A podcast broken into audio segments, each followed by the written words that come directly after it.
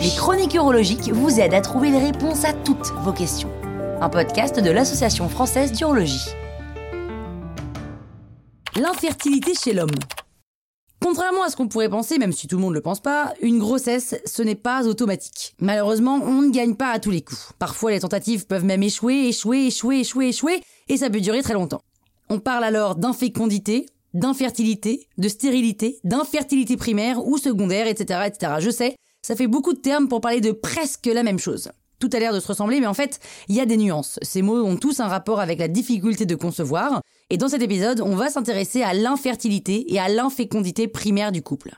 D'abord, petite nuance entre fertilité et fécondité. La fertilité, c'est la possibilité d'avoir des enfants, alors que la fécondité, c'est le fait d'en avoir eu. Quand vous entendez parler de la baisse de fécondité en France, c'est que la population a eu moins d'enfants. Ça ne veut pas dire qu'elle ne peut pas en avoir. Ça, ce serait l'infertilité. C'est pour ça que pour un couple, avant de parler d'infertilité, on parle d'infécondité. Si sur une période d'un an, un couple hétérosexuel a eu des rapports sexuels réguliers sans contraception, mais qu'au bout de cette année, il n'y a pas eu de grossesse, on dit alors qu'il y a une infécondité du couple, c'est-à-dire une absence de grossesse sur cette période. Si dans ce couple, il n'y a jamais eu d'enfant auparavant, et si les partenaires précédentes de l'homme n'ont jamais eu d'enfant avec lui non plus, alors on parle d'infécondité primaire. C'est la première fois que l'homme et la femme connaissent un problème de fécondité. Si en revanche il y a eu des grossesses chez la femme ou chez les ex de l'homme, ou même des fausses couches, alors l'infécondité n'est plus primaire mais elle est secondaire. Et que faire dans cette situation? On a tendance à l'oublier, mais le gynécologue n'est pas le seul à pouvoir faire quelque chose. Dans les cas d'infertilité du couple, la cause est purement féminine dans un tiers des cas. En moyenne, elle est autant masculine que féminine. Et pour un tiers des couples, elle est même mixte.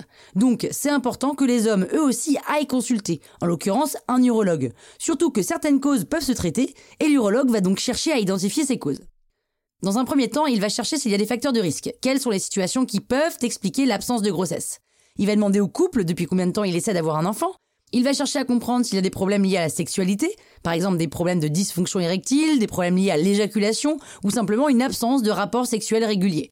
Il va aussi poser des questions sur la partenaire, quel est son âge, quels sont les résultats des examens que le gynécologue a prescrits, etc. Et l'urologue va aussi rechercher parmi les antécédents du couple. Est-ce qu'il y a eu des problèmes de fausse couche à répétition? Quels sont les antécédents médicaux et chirurgicaux de l'homme qui pourraient expliquer l'infécondité par une cause génétique ou congénitale? Parmi les facteurs de risque chez l'homme, il y a aussi l'exposition à la chaleur qui a un effet sur la production de spermatozoïdes. L'urologue va donc se renseigner sur votre profession, il va poser des questions sur la consommation d'alcool, de tabac ou de produits anabolisants. Certains médicaments peuvent également conduire à une baisse de la libido et à des problèmes d'éjaculation et de production des spermatozoïdes. Donc, il peut y avoir beaucoup de facteurs de risque et d'antécédents qui favorisent l'infécondité. Et dans un cas sur deux, l'un ou l'autre de ces facteurs suffit à expliquer pourquoi un couple ne parvient pas à avoir un enfant. Si cette première recherche ne suffit pas à trouver les causes possibles de l'infécondité, l'urologue va procéder à un examen clinique. Dans la très grande majorité des cas, cet examen va permettre d'identifier des anomalies. Certaines de ces anomalies peuvent très bien être réparées, c'est pour ça qu'il ne faut pas hésiter à aller voir un urologue. Et si par exemple les canaux qui amènent les spermatozoïdes vers la prostate sont bouchés, ça peut arriver suite à une infection par exemple, eh bien on peut les déboucher par une intervention chirurgicale. Si vous avez des varices sur un testicule, ce qui est assez fréquent dans les cas d'infertilité, on peut la traiter et résoudre les problèmes d'infertilité. Donc en conclusion, sans un examen clinique, la solution qu'on a tendance à appliquer, c'est de prélever des spermatozoïdes et de passer par une fécondation médicalement assistée, comme la fécondation in vitro.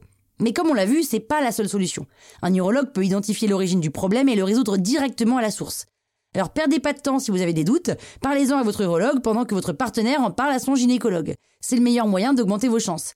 Même si la grossesse c'est plus compliqué qu'une loterie, autant mettre toutes les chances de son côté.